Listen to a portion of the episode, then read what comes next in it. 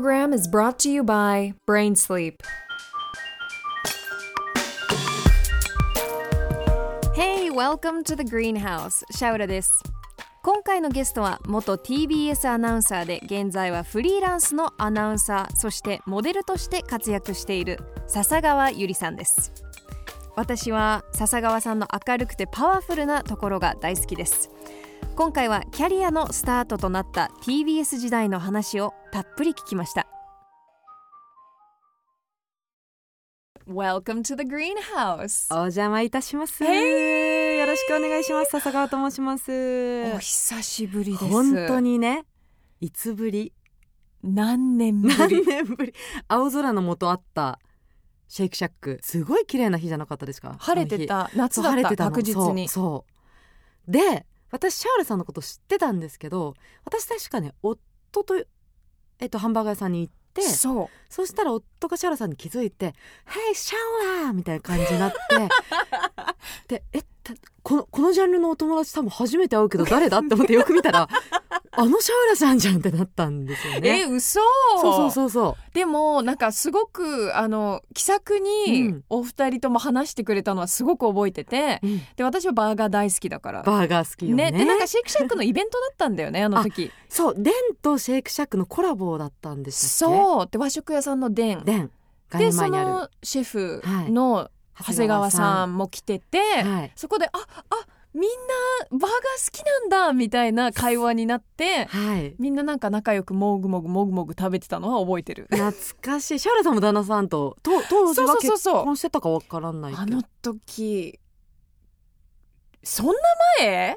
違うか？結婚する前？まさか。今ねあの収録始めるちょっと前に喋ってて判明しましたけど、うん。結婚した年ほぼきっと同じでしたもんね。そう。2017年。17年ですよねどうだったかな記憶って曖昧なもんですよね本本当にそう2017年からいろいろあったなありました。ありましたね会わない間にね。本当に。でもなんかインスタグラムとかいつも見てるから、いやというかあの2人その4年か5年か会ってないブランクありつつも、うん、結構頻繁にインスタグラムではやり合ってます。やり合ってだからなんるっていうか。か やり合ってるなんか喧嘩してるみたいに聞こえる そうだからなんか合ってる気になっちゃうっていう怖さはありますよね、あります SNS って。あります。うん。ねえ。ね久方ぶりです。え膝肩ぶりです。よろしくお願いします。お願いします。お願いします。まあでここで、まあ笹川さんのまあベースになってくるストーリーっていうのをおちょっとじっくり聞きたいなと思ってるんですいいけどんですか？話しちゃって。もともと AD だったんですか？そうですね。もともと AD 今日収録してるのも赤坂のねスタジオなんですけどそう。私 TBS にまあ2013年にキラキラの新入社員として1年目で入社したわけですよ。えじゃあそこはじゃあその時はアナウンサーになりたいとかではなくえっとねアナウンサーはまあ慣れたらいいなと思って東京にある在京局って言いますけど、まあ、東京にある局限定で受けてたんですよ就活生。大学3年と4年で。はいはいはい。であの日本でまあ大学3年4年就活時期じゃないですか。その期間にまあもちろん受かるとは思わずにうん。ただテレビ局の就職試験が結構面白かったもんでただ果てしないんですよねアナウンサーって。その大阪も受けて名古屋も受けてってやっていくと全国に局があるのでもうテレビ局に絞っていくと本当にもう果てしなく受けられちゃうので私はまあ東京だけって決めて、うんえー、と受けてたと。それで、まあ、何社か割とそこそこなんかさ最終試験くらいまで行ってあこれはいけるかもしれないぞうっかりとか思っていたら最終落ちを結局ね3局したんですよ。TBS と,、えー、とフジテレビとテレビ東京落ちたんだ3局とも最終で落ちて2分の1で。What? What? そう それででもそうってことは逆に何かが決定的に違うんだなってすごく自分の中で腑に落ちて。あーなるほどね。それで、えっと、東京にある局の中で一番なんだか TBS の人たちと働きたいなというか、えっと、その言うなればちょっと言葉悪いですけどおじさま？うん。大体おじさまじゃないですか 役職の方、そういうなんか人事部の方とかいろいろうん。すごく、あのこのおじさまと一緒に働けたらいいなっていう方が何人も出会えたのが TBS だったので、あえっと、総合職受け直して、ーうん。3年生の1月に内定もらって、えっと、そ総合職ってそのいわゆるアナウンサー職じゃない職でうんうん入社が決まったっていう感じです。えじゃあそのまあもともとじゃあアナウンサーやりたい、ギリギリで落ちました、はい。でもテレビには関わりたい。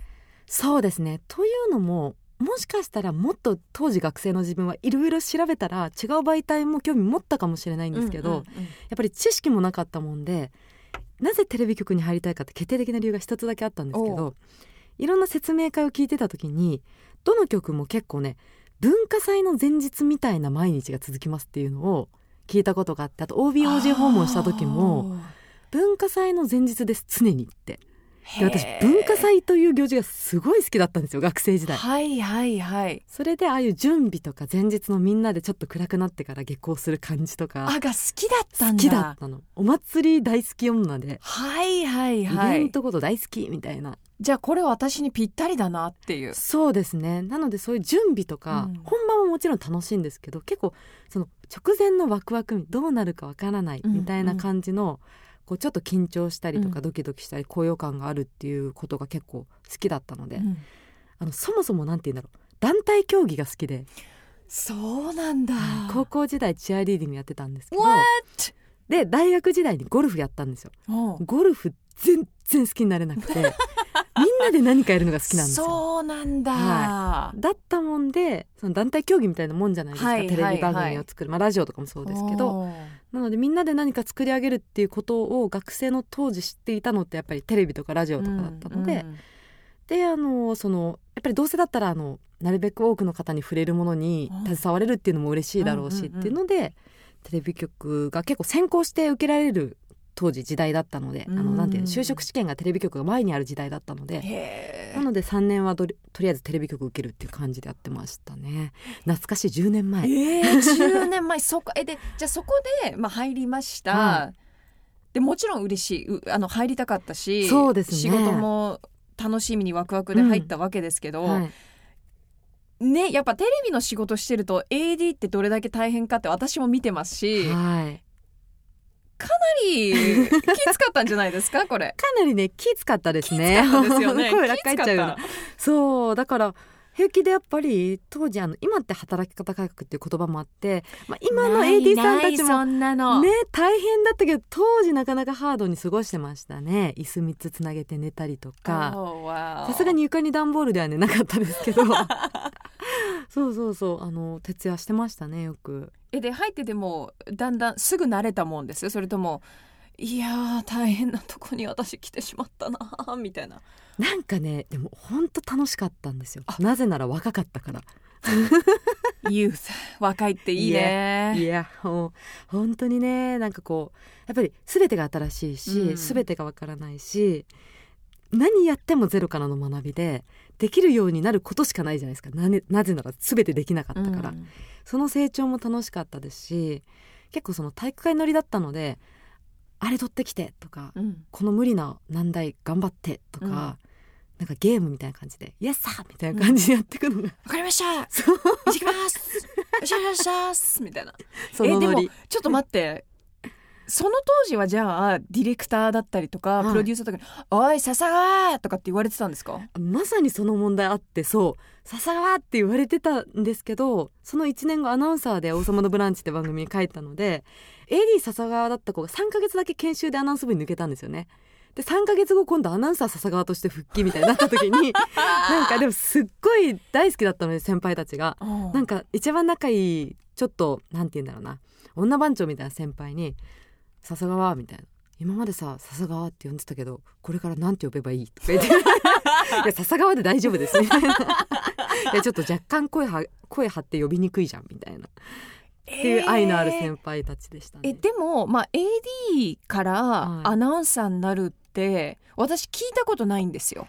えっとね東京の局だと採用口が違うのでまずないまずないですよね。ただ地方局というか、えー、とななんだろう例えばうーんと名古屋とか北海道とかも多分大きい局は採用口別々になってると思うんですけど、えっと、他の局だと,、えー、とディレクターとアナウンサーが採用一緒じゃない一緒なのでどっちも兼ね備えなきゃいけないというかどっちのスキルも持たなきゃいけなくて自分でじゃあここに取材行くって企画書書いて自分でカメラ回して自分で喋るみたいなことが当たり前なので逆にその在京とかの大きい曲じゃない方の方が何でもオールマイティにできたりとかスキルがすごい方多いです。そうだったんだ。知らなかったそれ。すごいんですよ。えってことは、アナウンサーの皆さんはもう番組を一から自分で作うるん。スキルを持ってるってことですよね。えっとそうですね。逆に地方局の方の方が持ってると思います。えー、えすごい本当に。でも笹川さんの場合は、はいじゃあ AD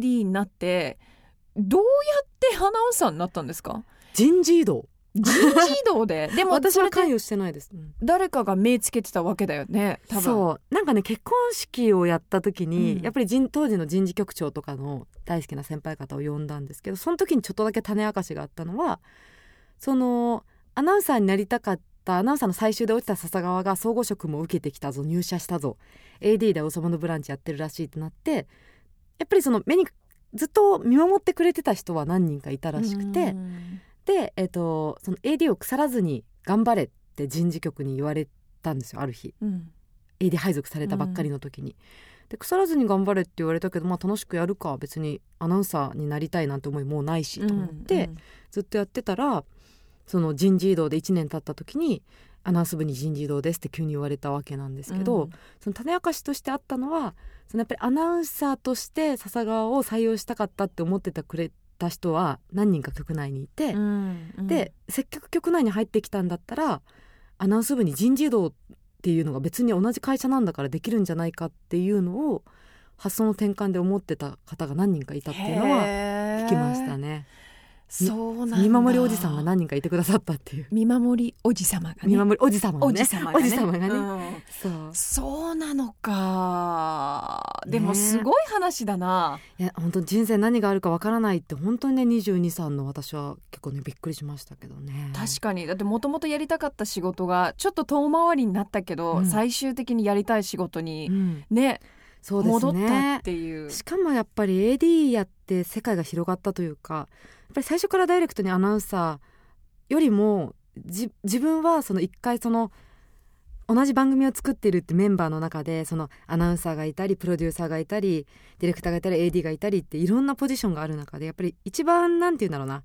雑務をよくやる AD のポジションをやらせてもらったのは本当に良かったというか。うんじゃあアナウンサーとしてこの10分の VTR 生でナレーション入れるけどその10分の VTR が何週間前からどんな人がどんな苦労して作ったかってやっぱり目撃はできないじゃないですかアナウンサーになっちゃうと。ねだけどその AD になったことによってそのゼロだった状態からじゃあどこにアポイントメント取ってどこにロケに行ってどんなタレントさんキャスティングしてってそのゼロから積み上げていく、うんうん。あのその順番を知ることができたっていうのは本当に財産ですね。確かに。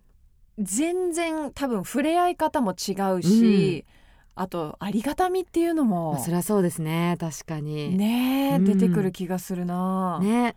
なんかディレクターさんに「ここきっと大変でしたよね」とかいう感想ももしかしたらダイレクトやアナウンサーから始まってたら持てなかったかもしれないし、あのなんて言うんだろうなそのあのテロップの入れ方がなんとかとか、うんうん。なんだかその AD やってたことによって気づけたことは多いかなとは思います。今思えばね。うん。えでそこで、まあ、AD から、えーお腹鳴ったね私おは腹鳴りました？聞こえてた。盛大に鳴らしてもらっていいですもかうやめて本当に、ね今11あ時計ないけど。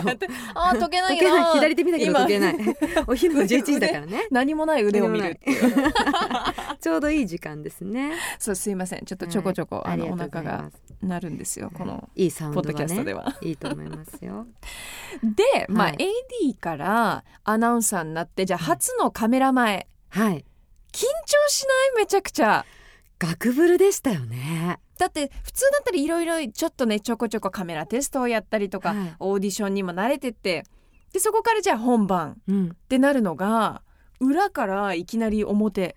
確かに。それこそ AD で働いてた先輩が見守る「王様のブランチ」という場が私デビューだったので映像は、うんうん。なんか なんていうんだろうすごい不思議な心境でした。その自分自身に緊張してるのもあるんですけどずっとその寝食を共にしてた先輩たちが全員こっち見てるみたいなあと何よりも当時谷原章介さんが MC でだったんです本刈谷由香ちゃんと。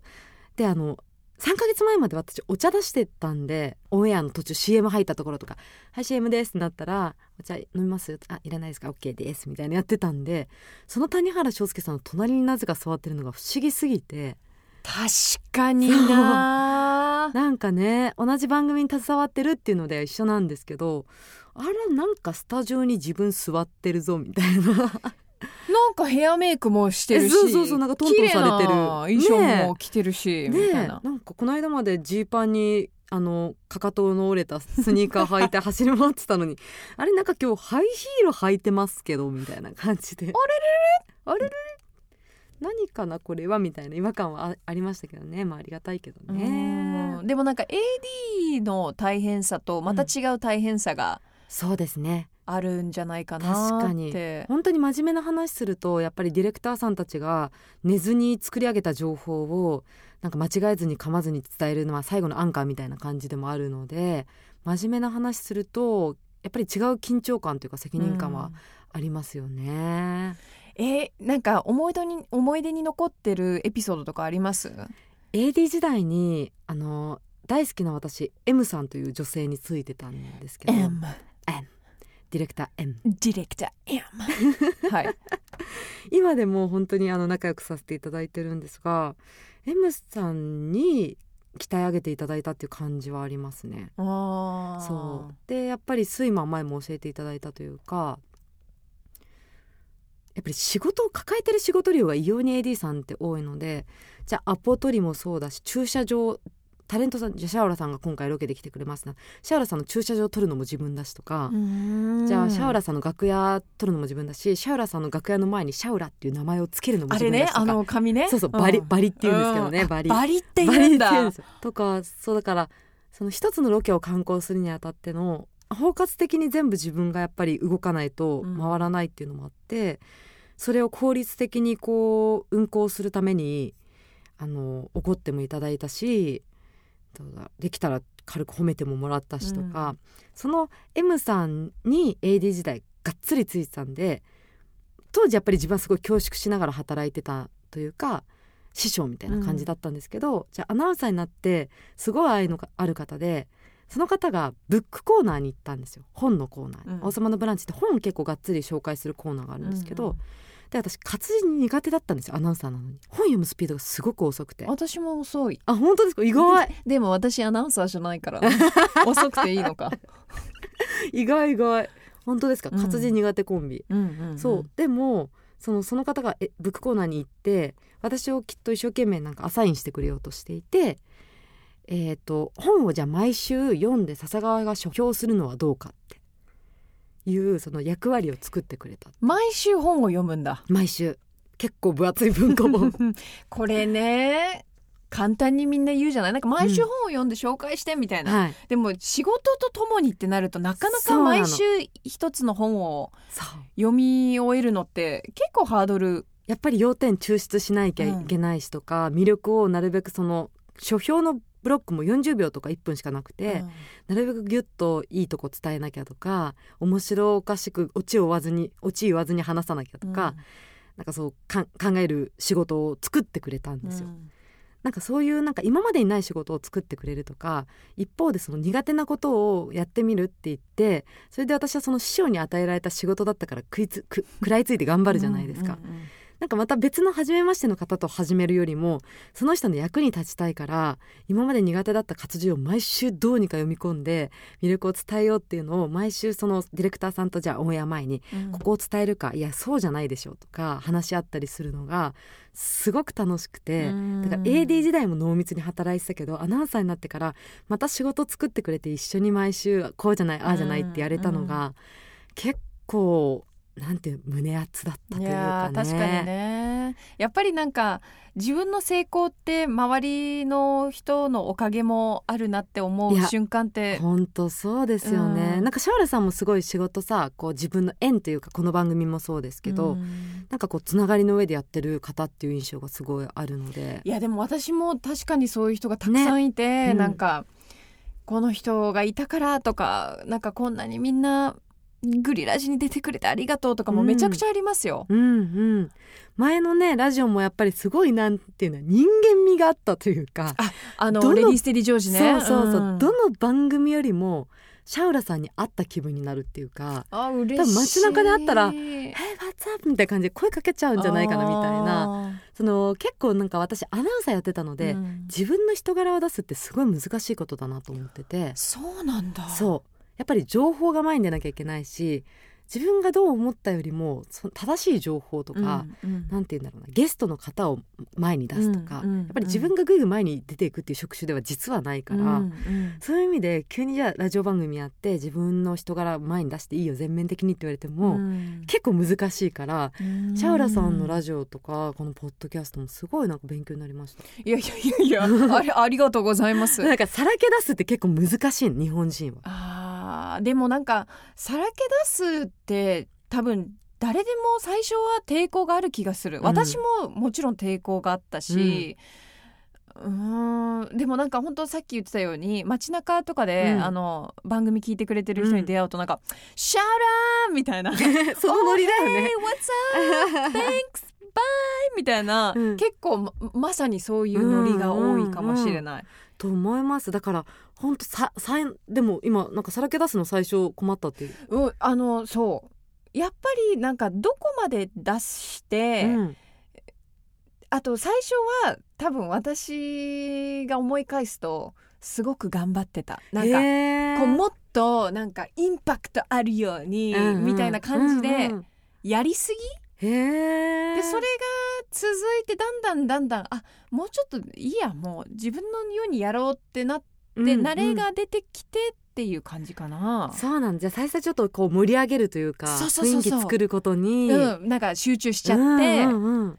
ちょっと空回りみたいな。そんなシャウラもいたんですね。いやめっちゃいますよ。もう空回りシャウラが人生ほとんどですから。そうなんだ。へえすごい。だから才能というか、まあ、努力もあると思いますけど自分をさらけ出すと本当にすごいことだと思います。えでも笹川さんもラジオやってるじゃないですか。うんうんでこの前も実は同じ番組でねね。あの二人とも 月曜火曜でね。そう代打で入って、はい。月火でやったんですけど、うん。聞いてたけどさすがだなと思った。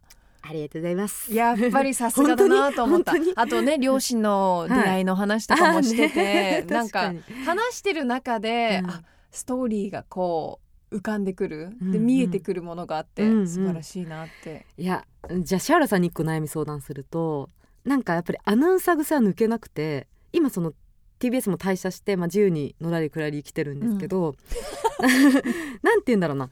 普段はあ今割とシャウラさんがこの空気出してくれてるからすっごい自然と喋れてるんですけどやっぱりなんかこう電波に乗るってなると結構綺麗に喋りたくなっちゃうというか原稿とか読むと例えば「笹川さんは元 TBS のアナウンサーでもありますがもともとアナウンサーに憧れはあったのですか?」とか言ってなんかよよ読んじゃう癖がついちゃってて。でも本来じゃあすごい昔からの友達に会ったらうん「いやてかさ」みたいな。全然そんな感じなんですよ。ね。マジで？みたいな、うんうんうんでもさすがにそれは言えないし、まあ、突然言ってもびっくりしちゃうと思うんでみんなが。そその喋り方をするとまださらけ出しやすいと思うんですけど、うんちょっとなんか繕っちゃう？うん真面目になっちゃう。真面目になっちゃう。だし今例えばやってるあのラジオの番組とかだとやっぱり自分がパーソナリティでゲストの方を呼んでゲストの方の良さを出したいっていう番組だから、まあそんな自分が急になんか出せないっていうかアナウンサーになっちゃうっていうか、うん難しい。それね私実は曲アナ時代8年間ずっと悩んでたことで。そうなんだ。てかね曲アナの皆さん多分皆さん結構悩まれてると思います。自分の色を出すって難しいって。それでいて TBS でたまたまラジオがある曲なんでラジオだと、まあ、じ笹川らしさみたいのをたまたま相方が出してくれたりするんですけど、うんうん。テレビ番組でじゃあ短い尺の中で自分のオリジナリティ出すってすごい難しいけどディレクターさんによくオーダーされるのは、うん。笹川らしくやっていいよみたいな。難しいんだよねそそうう言われると。でもそれはすごくわかる。それって言うのは簡単なんだけど私らしいって何？何？てなるよね。そう8年間悩んで結局分かんなかった。えー、でもなんだろうな。なんか全然なんかどうアドバイスすればいいのか私はわからないしアドバイスする立ち位置の人だとも思ってないけどもなんか決められてないマジックって絶対あるって私はずっと信じてて、やっぱ台本にないマジック、うん。うん。えーその場だけで思いつきで聞いた質問で出てくるマジック、うん。でそれを絶対大切にしようっていうのは心の中でずっとあるかもしれない。なるほどね。でやっぱりその特に台本とかってじゃあ自分で書いてるんだったらまた別だけど、ディレクターさんが書いてくれたもの。でその中には大切な情報がたくさんあるけども、はい。それって自分の言葉じゃない。なるほどね。そうですね。どうしても誰かのレンズを通してる言葉だから、はいはなんかじゃあここにないものを一個うん。なんかもうパッと言っちゃうとか、うんうん。そこを勇気を振り絞ってもしかしたらそこでなんかいや全然みたいな答えが 私の場合ミュージシャンのねうんインタビューがすごく多かったからやっぱミュージシャンの方もすごく気さくに話してくれる人もいれば、は全然喋ってくれないそうですね。人もいる、うん。だけどその中で私が気づいたのは台本にないものを聞いた時に喋ってくれない人も結構喋ってくれる。あーそれあるかも。だからお決まりの定番の質問になっちゃうんですよね、うん。おそらくそのやっぱり経歴を調べて聞くこととかって、うんうん。だから本当にこう突発的にその場で心から聞きたくなるなったんだろうなこの人ってきっと相手にも伝わるんですかね。うんそんな気がするな、うんうん。アドバイスになってる？いやすごいでも大事だと思う。なんか多分今聞いてくださってる方でも、うんなんか営業職の方とか、うん。接客業の方とかいっぱいいると思いますけど、やっぱり一瞬で人と打ち解けるって結構才能としてというかあの才能とかスキルとして持ってるとすごい仕事も楽になりません？あなんか私も割と初めましての人好きで、あそうなんだ、うん、あの人見知りがないタイプ、得意うんうんむしろなんか知らない方が楽しいじゃうないですか、んうん。あ話もそれはわかるな、うん。そう初めましての人をどんな人どんな人って知っていくのすごい好きなんですけど、うん。それを苦手な方から私もよくインスタグラムとかでなんか相談を受けるんですけど、うん。それが苦手って意識を持っちゃってるとすごい人と対峙するの大変だろうなとは思っててねなんかちょっとでも今のねあのシャウラザアドバイスで。楽になるといい。なんだろうな。難しいよね。自分らしさ。うん。でも作らない。うん、作れないことかな、確かに。なんか意外とあれじゃないですか、なんか自分これ苦手なんだよねとか先に言っちゃうとか。あーそうね。私もそれやってたかもしれない。昔は、うん。うん。でそれは間違ってたなって思う。今は昔は、た、うん、なんかこういう音楽好きじゃないんだよね、うん。とかって決めつけてたけども。あ逆にそっちね。そう。うん。だけど、あでもそう思ってたけどもこの人と出会ったらすごく楽しい話ができたし、うんうんうん私の知らない良さがあるな。っうんうんうん。ていう方が多かったかも。確かに先入観を取り外すのはだいぶ大事なことですよね。うん。難しいんだけどね。うん難しいけどね。でもいや本当にだからシャウラさんすごいよ。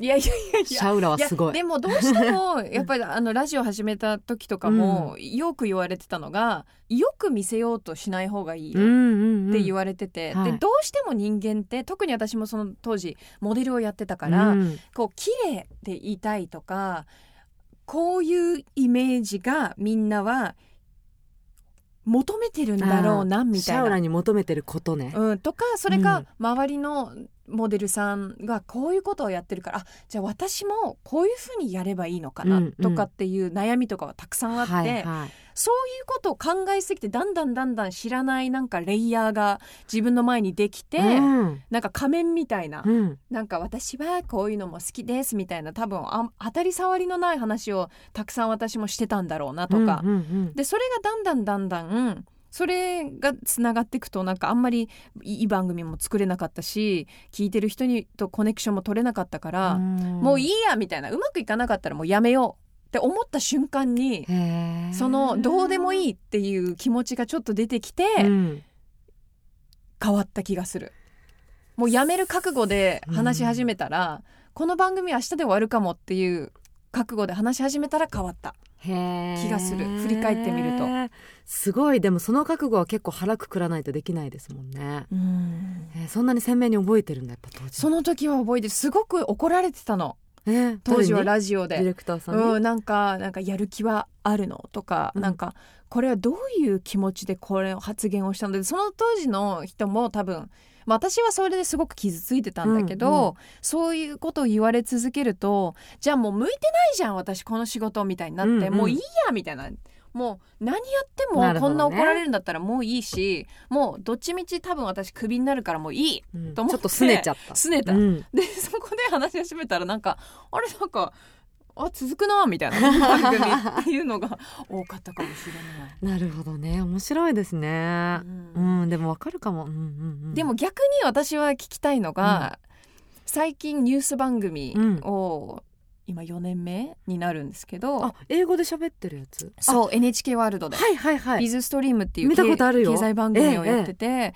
でそこで初の、まあ、アンカーとしてのはい。仕事、で、うん。今まで私がやってきた仕事とは全く違確かうにね。私は基本的にカジュアルにミュージシャンと音楽の話したりとか パーソナルな話したりとか、こう割とワイワイ系でやってきたのが、はいはい。きなりカチッとしたうん。世確か界にシャウラちゃんってすっごい振り幅あってすごいな仕事があって感動しましたその番組見た時。めっちゃ真面目にやっとるやんっていう。そうすごく真面目一応真面目にやってるんですけど。ねちょっと45度というかね。そうそう。いい感じのね。髪の毛もちょっとタイトなポニーで,、ねはい素敵ですよ。ジャケットみたいな、うん。でもそこで難しさを感じる、なぜなぜ？綺麗に伝えるプラスしっかりと質問をしたいんだけど今までのカジュアルな質問の仕方はできない。うん。時にどうすればいいのかなっていうその言葉遣いとかもそうだしあの私は逆にそのカジュアルな癖が出がち。あー。斬新でいいと思いますけどね。い やダメでしょ。ダメでしょ。まあでもあの話し方って本当に癖づいちゃうと私は思ってて、あのこの2月末まで TBS 在籍してたんですよ3月の1日から曲穴じゃなくなったんですね、うんうん。それでもラジオ番組いろいろまあ始めさせてもらったり続けさせてもらったりしていてでもやっぱり私も局のアナウンサーを辞めて急にじゃあニュース番組でニュース読まなくなった瞬間にめちゃめちゃ砕けちゃうんですよ。だから今9月でしょ、うんたったの、えっと、6ヶ月しか経ってないのに多分在籍時と今で話し方全然変わってしまっていてへー6ヶ月で人なんて話し方変わっちゃうんですよ。あーそっかそっか。なのでもし超硬派シャウラになりたいんだったらもう癖づけの練習すれば多分一瞬で変わると思います。そうなのかとな、思う。だしフランクにより寄ろうと思ったら変わるし話し方とか発声方法とか何でもそうですけど多分話すって日常的な行為すぎてうん癖が取れないって皆さん思ってると思うんですけど癖づけ逆にすごいしやすいことじゃないかなって私は思ってます。なるほどね、えあとあと聞きたいのが、すごく緊張するんですよ。意外。めちゃくちゃ緊張するしあと。やっぱ今までだと、まあ、ミュージシャンの方はい。で、まあ、もちろんすごい大物の方も来たりとか、そういう緊張はちょっとあったけどもまた全然違う緊張というかあそのニュース番組がね。ニュース番組だったりそのゲストも経済界のすごい人が来たり、はい。私が知らない分野で、うん。すごい経歴の持ち主とかうんうん。と話すとまず失礼がないように、まあ、勉強もしなきゃいけないとかいろいろ考えていく中で、まあ、そそれを置いといて、うん。かその私がニュースの仕事をしてるっていう緊張がまずもうあるから、なるほどね。絶対に放送前にもうドキドキでもう脇汗がすごい。カミングアウト。これどうえ緊張しないです、ねまあ、ニュースは独特の緊張感は確かにあります。専門用語多いしあとやっぱりその自分が全く知識がないって相手に思われてしまうとそうそう。取り合ってもらえないんじゃないかっていう緊張感もあるしましてやあの当時私なんだ20代前半の時とかそれこそ専門家の方とか政治家の方にインタビューするってなった時すごい緊張してた。うん。なぜならその自分に自信がそのニュース分野での自信がなかったから、うんうん。でもどうだろう。だから苦手意識があると異様に緊張するっていうのはすごい共感です。じゃあもうやってって苦手じゃないってもう思い込むしかないのかな。そう結構思い込みでどうにかなる部分はあって、なんだろう例えば曲穴になりたての時とか自分は高島彩さんだ彩パンだとか思うと結構楽になるよって 先輩に言われて、えー。高島さんって絶対噛まないからって思うとあなんか高島さんのなんかイメージっていうかいいイメージ持ってると多分あのなんだろうアスリートとかもそうですけどいいイメージとにかく頭の中で想像するとすごいスムーズに喋れてるとかあれうまくいくけど逆にすっごい今日噛みそうだなとかって思うとまんまと噛んだりするそれじゃないですか。すごくわかる。それはある。そう。100%ある。だしなんか8年間のその曲穴時代を思い返してなんかブランクが何年かあったんですよ。とにかく噛み続ける時期みたいな。めちゃめちゃ簡単な文章を読むにも噛むみたいな、うんうん。別に難しい言葉入ってないのにと思うと当時やっぱネガティブですごい自分は噛んじゃう噛んじゃうって思ってたら見事にその負のループにはまっていったりするんですけどとにかく自分は勉強してるし練習してるしなんかうまくいくっていうメンタリティーに切り替わった瞬間に急に噛まなくなるっていうその時期を抜けるっていうことがずっと繰り返しであってだからなんかマインドセットっていうか。それ大切。だからやっぱりマインドの力ってすごいよね。はい目イメトレ。うん、だし例えば私ニュース番組もすごい緊張したんですけど例えば年末年始の大型特番の知ってる芸人さん全員いますみたいな場。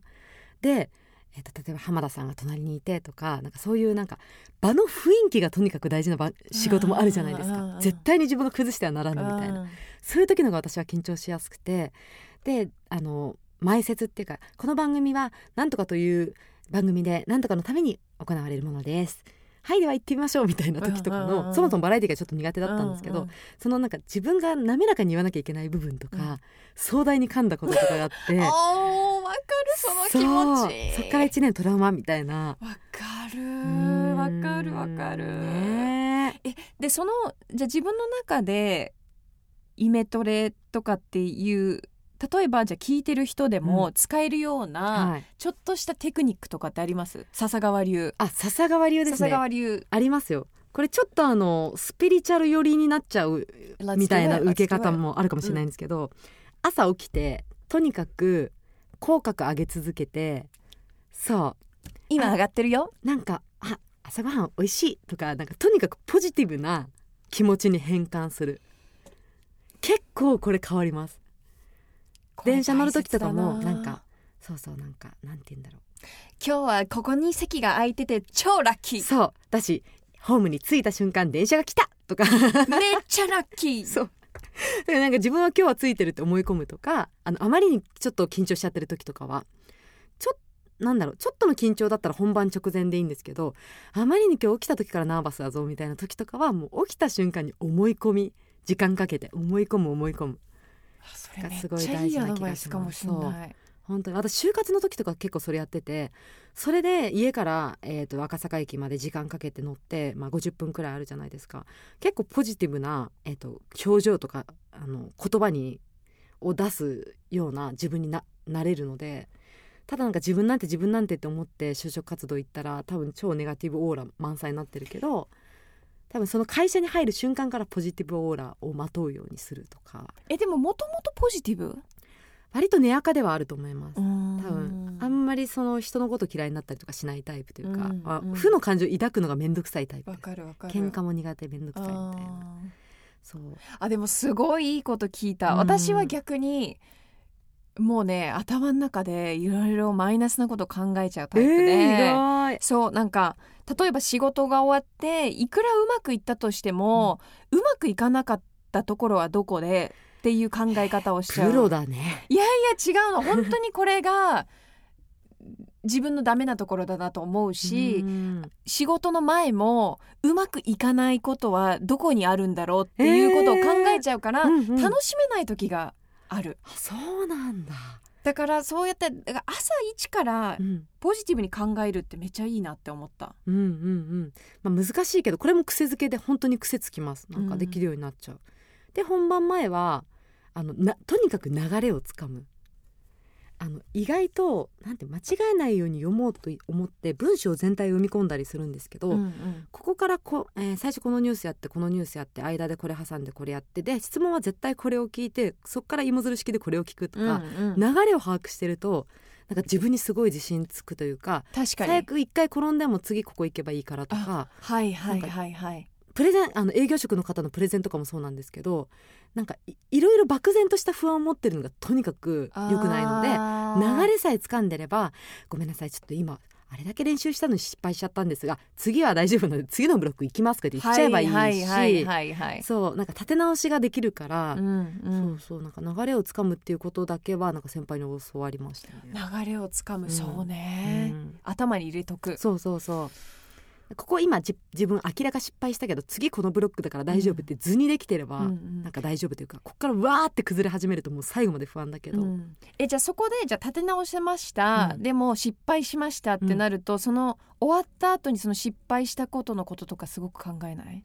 私考えますけど寝たら忘れちゃうタイプ。わだから成長しないんですよ。いやいやいやいやいやそれすごく大切だと思う。でもそれは正確な気がするそうね。先天性なものな気がする。元の性格。うん。そっかじゃあやっぱシャウラさんすごいさポップでさ明るくてさみんなを元気にしてくれるけどさ やっぱ真面目さはね節々に感じてたよ私は。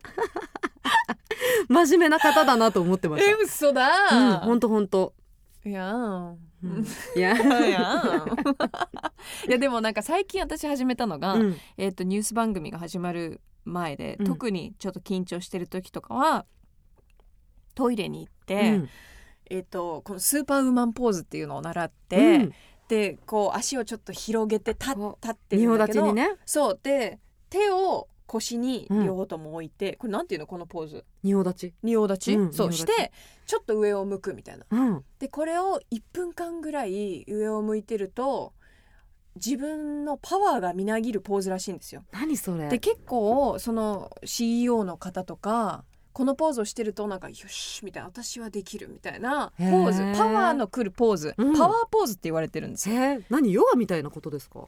でもないのかな？マインドセットマインドセット、ね。でこれがなんか自信が持てるポーズらしくてだからトイレ行ってみんなシャ シャワールどこみたいな時に私トイレでこれ1分やってるんですよ。えー、変わりますやっぱ。なんかちょっとなんかよしみたいな気合が入る気はする、からやってる。だからラガーマンのルーティンはルーティンみたいななんかあれですよね。スアスリートのそのあ。なんて絶対左足からはい一歩出るとかそういうあれなのかな？そうかもしれいない。へえ面白い。そのシャオラ見たい。上から俯瞰で見たい。すごく地味だよ。静かにいやーでもねそういう確かに小さいことかもしれない。うん。うんうんうん。わかります。なんかでもアナウンサーの仕事をしているとやっぱり伝える仕事、はい。人に、まあ、この情報を伝えるとか、うん。その伝える大切さっていうのうをん。感じているそうですね。仕事ではありますよね。あの本当にそれは思います。というか伝わらなきゃ始まらないというか、うんうん。あのなどうだろうな。テレビはえっと例えば報道局が用意したニュースを間違えずに伝えるとかなのでえっ、となんていうんだな。そのより分かりやすくよりえっ、と表面的じゃなく感情を持って伝えるっていうことだけを考えてましたけど、うんうん。例えばそのオンエア前のディレクターさんとの会話でもそうであの8年くらいやってて後半の方はなんとなくこれ危ういっていうことが気づけたりするというかあのすごい元先輩もたくさんいらっしゃるので、うん。私の浅いキャリアで言うのもあれですけどなんて言うんだろうな。なんかここってちょっと違和感ないみたいな。うんうんうん。でそれでよくディレクターさんと会話するとちょっと情報が間違えてたりとかあと逆に私に伝えてくれてた方の把握がちょっとずれてて、はい。本当はこうだったとか。ってなった時にやっぱそれオンエアで伝えてしまうと後で訂正しなきゃいけなくてわざわざ先ほどのニュースの訂正ですって言わなきゃいけないと、番組のちょっと信頼度持っちゃったりするのでうんっていうことで、あのなんて言うんだろうなその仕事で画面とか音声を通して伝えるっていうのもそうですけどなんか日々の仕事で伝えること伝えるとか聞くとかいうことはすごい大事にしてコミュニケーションを取るっていうか、うんうん。は大事にしてましたね。でもなんか今の時代ってすごく不思議な時代だなって思ってて、うんうん。こうニュースとかに関してもいろんなところで情報を得れる場所がはい。あって、うん。その中にはなんか本当のものもあれば嘘のものもたくさん入ってて、みんながそれをなんだろう吸収しちゃう？うん。勝手に、うん。そういうのってどうどう感じてます？やっぱニュースとかそういうアナウンサーをやってたからこそ思うことがあるんじゃないかなと思ってて。はい、あでもねそれは本当に結構なんだろう退社をする時には自分の中でもいろいろ考えてたことはあって例えばテレビであっても二次使用とかが多いというか、まあま、前から新聞を使うコーナーとかはあったんですけど例えばどうだろうな、うん、とネットニュネットの反応はとか、うん。でネットの反応ってあの匿名じゃないですか。で本名が出てこの人はこう言ったってわけでもなくネットの声はこちらですっていうことの危険性を私は結構感じてた部分はあって、まあ、それでもディレクターさんが一生懸命裏取ってると思うし大丈夫だとは思うんだけれどもネットはじゃあこのニュースを見て否定的です言ってしまった時にどのネットを切り取ったの？ネットってめっちゃ広いじゃないで本すか。うね。賛成意見の人もいるはずなのに否定的ですで私たちはこの意見を集約してしまっていいのだろうかとか、うんうん情報が多岐にわたりすぎて、うん。なんていうの受け取り方だから例えばなんだろうヤフーニュースを読んでない人はヤフーニュースの切り取り方しか知らないとか多面的に取るのがすごい難しい時代だなと思ってだからなんかすごい伝える時もなんかディレクターさんに一回確認はしてました。なんかこれってなんか表面的になってないかとうんか、うんうん。テレビ現場もみんなそれすごい気をつけてたし、えっと、その多面的に撮るようにはしているんですけれどもそれでもやっぱりもう本当に情報が広すぎて、うん。本当さっきシャオラさんが言ってたけど難しい本当に。難しいよね。本当に難しい時代だと思います。私もすごく感じてるなうん。それ、なんかあとすぐにリツイートとかさ、うん。シェアができる。でそれの素晴らしい面もたくさんある、うんうん。広がれるとか、うんうん。いろんな人とつながれる素晴らしさ。ただ間違った情報だったりとかもめちゃくちゃ広がりやすい。わかる。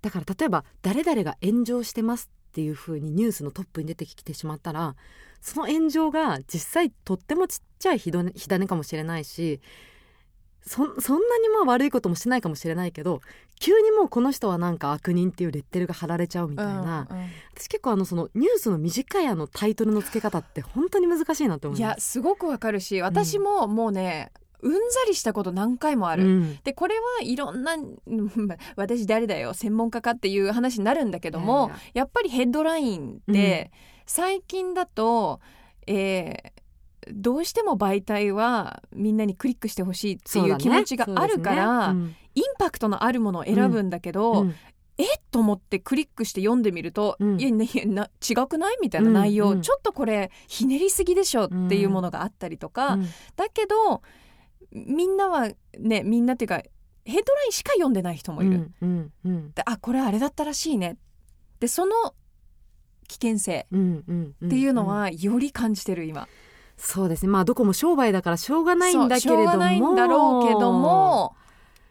ねえ。でもだからこそいろんなところの情報を見ていくのが大切だなとはそうですね。思い始めた。うん。だからなんか、まあ、新聞が多分すごい硬派な方じゃないですか、うん。で NHK のストレートニュースがあって、うんうんそれでいてネットニュースがあってとかやっぱりなんかどれか一つだけでもやっぱりテレビつけたら今コロナのうんコロナが多分視聴率がね、うん。いくしみんな不安の種だからコロナのネタがすごく多いけど逆にコロナのネタでもっと伝えなきゃいけないことが埋もれてしまっているとか、なんて言うんだろうなそのだから情報をできるできるだけなんか自分の中でこういろんなざるを通して精査するとかいう能力が失われてしまうとすごい疲弊する時代だと思うのでね。自分でうまく情報を吸収してろ過するスキルを得ねばとは自分自身思います。うんわかるな、うん。やっぱりこうた私も最近ニュース、まあ、読むけどもその読む量を調整しなきゃなと思ってて、うんうん。久しぶりにこの前テレビのニュースを見たんだけど、うん。暗いよね。でわかる。暗い時代なのかもしれない、うんうん。これ歴史上に残るようなうん。今タイミングだし、うんうん。まあ、いつか私たちもこれについて振り返ってあの時本当大変だったねってなるって信じたいけども、なんかどうしてもなんか暗いトンネルの中にいる気分になっちゃう時もあるじゃない、うんうん。そういう時ってどうしてます？うん。でも私結構夫はすごいデジタルな人間なんですけど私もともとそんなにデジタル系好きじゃなくてアナログ人間なんですよ。デジタルの時計より針見てた方が落ち着くし、うんうん だからなんか物理的に離れちゃうかもしれないです。でもうんこの仕事やってるとやっぱりニュースも知ってなきゃいけないしじゃあなんか総選挙近いとかも知らないとやばいんじゃないの、ね。とかあるけど、なんかやっぱり情報に埋もれてすごい自分が疲れてるなって感じる時あるじゃないですか。そうねもうなんか入ってくるそのインプットがすごいよね。そう。インスタグラムツイッターネットニュース、えーなんちゃらなんちゃらみたいな。そうなの本当に。だからあのの飲まれちゃってるな情報にってすごい日々思うので、うん。なんかもう物理的に距離を置く時はあります。もう今日携帯ほぼいじるのやめようとか、まあ、うん。それでもいじっちゃうんですけどうーんなんかか情報の波に飲まれちゃってるなって思いますよね、うん。疲れる結構やっぱり携帯ずっと右手に持ってると。わかる。ね。で自分が疲れてるの分かっててもなんか手放せない時ありません？なんですよね。あの中毒性ダメだなだからあこの間ねうっかり携帯を一日家に忘れて仕事に最高だっ行った時があって。たでしょその時。超楽でした。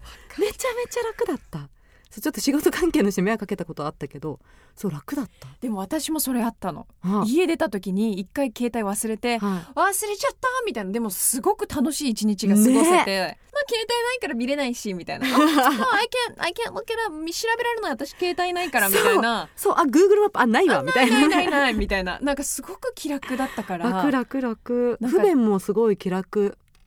ね。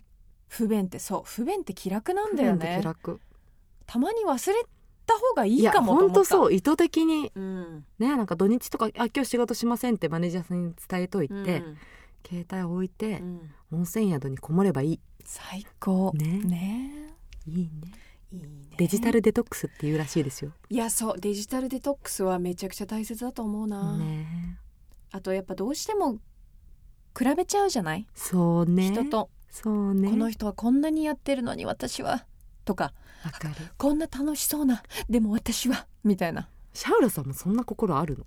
やっぱりなりますよ。あ本なんか当にすごいみんな綺麗とかうん。うわーなんか楽しそうに暮らしてるし仕事もめちゃくちゃやってるし私はこのままじゃダメだみたいなうん。それが不安にそれがポジティブによし私も頑張ろうってなる時もあれば、うん。なんか不安にある。ほとんどが不安になる気がする。なる時もあるし、うん。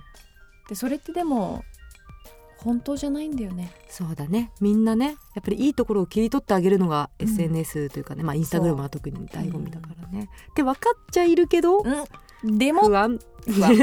そう。デジタルデトックスデトねックス。携帯忘れて出かけよよしみんな、うん。わかった、うん。携帯忘れて出かけよう。かけよう。ハッシュタグシャウラのグリラジ。Greenhouse Radio. It's catnap time! さあ毎週ためになる睡眠情報をお届けしているキャットナップタイムのコーナーです。今回からリスナーの皆さんからいただいた睡眠に関する質問や疑問をブレインスリープが解決してくれます。ツイッターの方でね「ハッシュタグシャウラのグリラジ」で皆さんに質問などを受け付けたんですが今日紹介したいのはともさんからの質問です。朝気持ちよく目覚めるためのコツなどあれば教えてください。日によって目覚めが良かったり悪かったりするのでいつも気持ちよく目覚めたいです。ともさんありがとうございます。ということでブレインスリープからのアドバイスが届いています。睡眠はノンレム睡眠深い睡眠とレム浅い睡眠の繰り返しですが朝方に向けてノンレム睡眠よりレム睡眠が長くなるのが理想の睡眠サイクルです。レム睡眠のタイミングで目覚めるとすっきり起きることができます。そのためには睡眠のサイクルを整えて朝方のノンレム睡眠の時間が短くなるようにする必要があります。睡眠サイクルを整えるためには寝始めの90分これ黄金の90分がいかに深く寝れるかが大事。なるほど。じゃあレムノンレム。このサイクルをうまく活かせるためには寝つきが大切と。90分。これでもね言うのは簡単だけどどうすればいいのかっていう話ですが。まあ体温の調節とかいいことを考えながら眠って最初の90分にぐっすり眠れるように努力する。それしかないですね。どうですかともさん？黄金の90分取れてますか？もしかしたら朝すっきり起きてる時はあそういえば昨日はすぐ寝れてたな。っていうことがあるかもしれないです。さあ皆さんからの質問たくさん待っています。ハッシュタグシャウラのグリラジをつけてぜひ皆さんの睡眠に関する疑問だったり質問をツイートしてください。質問をくださった方の中から抽選で毎月1名の方にブレインスリープピローをプレゼントします。メッセージたくさん待ってます Greenhouse Radio. This program was brought to you by Brain Sleep